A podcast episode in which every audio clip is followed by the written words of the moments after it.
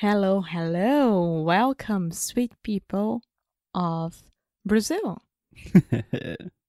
How are you today? Here I am, Alexia Souza, your co host of English no Cru Rádio. And I am here with, With me. uh huh, Foster Hodge. My name is Foster. Alexia is using her radio host voice today, which I like it. It sounds sexy, I think. when you think about, like, hello, how are you today? It's like Joey with how you doing. kind of. Maybe. Good try. I appreciate the effort. So, today on the show, Alexia, I'm sorry, but we have been using this week on the podcast to talk about things that I want to talk about in my personal life. And that's one of the great things about having a podcast. You can talk about whatever you want. yeah, I, I know that. And I am the one who suffers a lot. Well, if you come with ideas to talk on the podcast, you can talk Are you kidding you me? I give you ideas every time. Yeah, but I'm saying if you have a really selfish idea that's just what you want to talk about, if you want to talk about Urban Outfitters, we can do that. Why would I want to talk about Urban Outfitters? You love Urban Outfitters. I love going to the experience of the sh- the store, which we already talked about it. If you want to talk about your new boots for an entire episode, we can do that. Okay. But not right now because today's my day. So is tomorrow. But if you want to schedule it for next week, that's cool. okay, Alexia, today on the show, we are recording a podcast about podcast. Ooh, Confusing. confusing, a little bit complicated, but not really. But even more complicated, we are doing a language podcast about language podcast. Wow. Yes. So the point of this show is we have recommended a lot of podcasts on on our podcast and on the website and in emails. We talk about other podcasts we like, but we've never really talked too much about other language podcasts apart from our series with Ollie Richards, I think. Yeah. Yeah. Yeah, that's true. That's true. So, what I wanted to do today is talk about some of my favorite podcasts that are specifically about language, linguistics, how to learn new languages. So, these are some of the podcasts that I listen to when I want to hear what other people are saying, learn new things, etc. So just make it clear. Those are podcasts about languages in general, not English, but how to learn a language in general, right? More or less. So, some of these podcasts are about different things, but they are all about languages in general. Yes. Okay. Okay, so my idea is we could talk about some of my favorite podcasts, and I am going to try to convince you and all of the people listening today that these podcasts are worth listening to. That they're really cool. It's not just nerdy language people that like this. Everyone would like it. Nerd alert. Are you being serious right now? Being Come on, let's go. First one. The first nerd alert is a podcast called Lexicon Valley. And this is probably my number one recommendation. I can't say enough good things about this. So, Alexia, this is a podcast by a professor named John McWhorter. And he is a professor of linguistics at Columbia University in New York, one of the best colleges in the United States. And it's literally just imagine like going to the best university course on linguistics in the world, except he's super funny. He makes a ton of jokes. In every episode, there are musicals. He uses a ton of old music to explain trends and tendencies in languages. It's fascinating. That's awesome. And is he an old guy, a Um, young guy, middle guy? exactly how old he is. I would probably say he's in his 40s. He is African American. He's a black guy.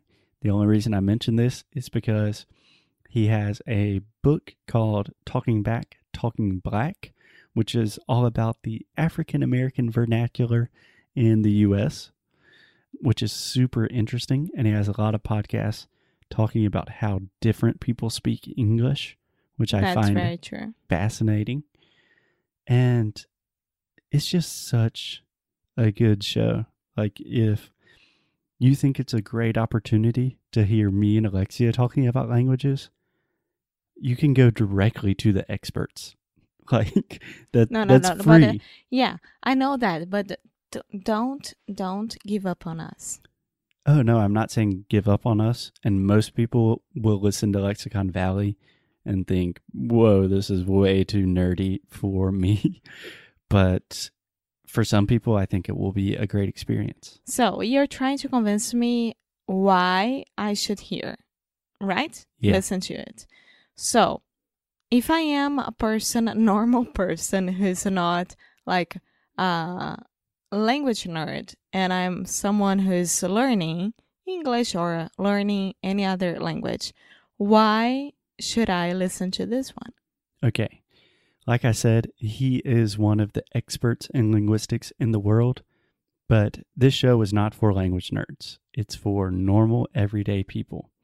For example, one, I believe the most recent episode that I listened to, it was called How to Think Like a Linguist.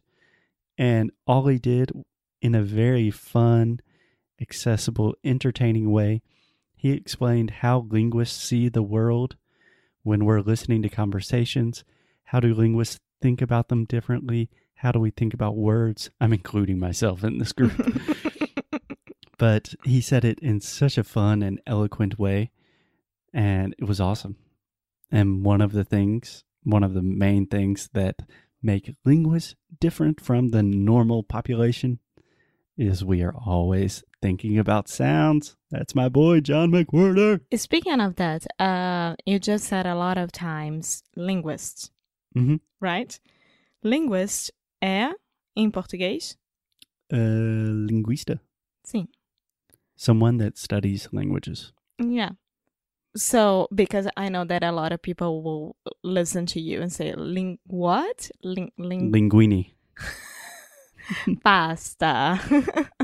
so, linguist. Yes. But you almost don't say the T. Yeah. Yeah. Linguist. If you had more than one linguist, you wouldn't really exaggerate the S, but yeah, linguist. Linguist.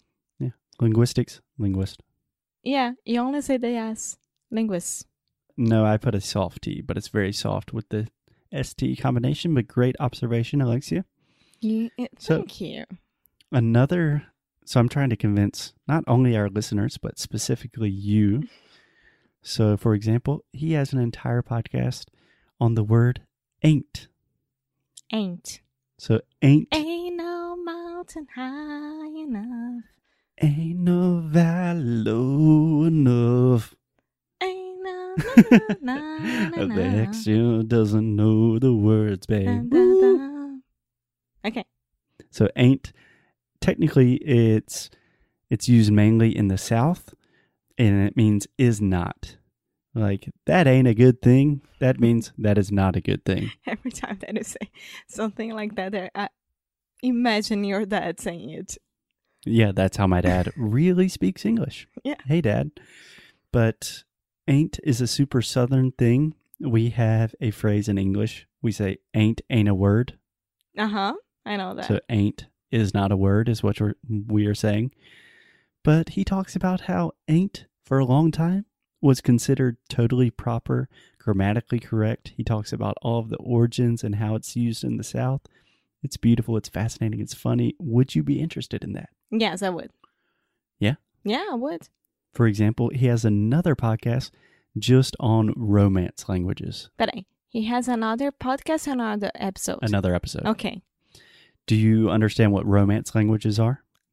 French, Mhm. Portuguese, Italian, No? Spanish. Spanish, uh, Latin. Okay. So you're getting there very close. So the thing that connects all the romance languages, is Latin. they all come from Latin. They're all derived, they're all based in Latin. Yeah. So he talks about how they are all similar, how they're different, how that transition from Latin actually turned into French and Spanish and Portuguese. It's fascinating. Yes, it is. That I will listen as well. Yeah. I, I'm putting myself in a really bad place right now because I know that the next time that Foster and I will hit the road, I know that he's gonna put all of those episodes to play. So, did I convince you? Are we listening to Lexicon Valley next time we're in the car? Yes, Yes. the last two ones I would imagine Which ones? romance languages and Ain't. ain't. Yeah. But the one, How to Think Like a Linguist, is pretty awesome as well. Yeah, maybe after this two, and then you can convince me to listen to the other Okay. one. That sounds good. So, for all my language nerds out there, I think this is a really good show. You should take a listen. And if it's too much for you, if it's too nerdy, that's okay. I'm sorry. Come back to English no Rádio, and we'll still be here talking about not super academic things. Yeah. Cool. Because this is your daily dose of English. Oh, yeah. Yeah. All right, guys. We will see you tomorrow. Bye.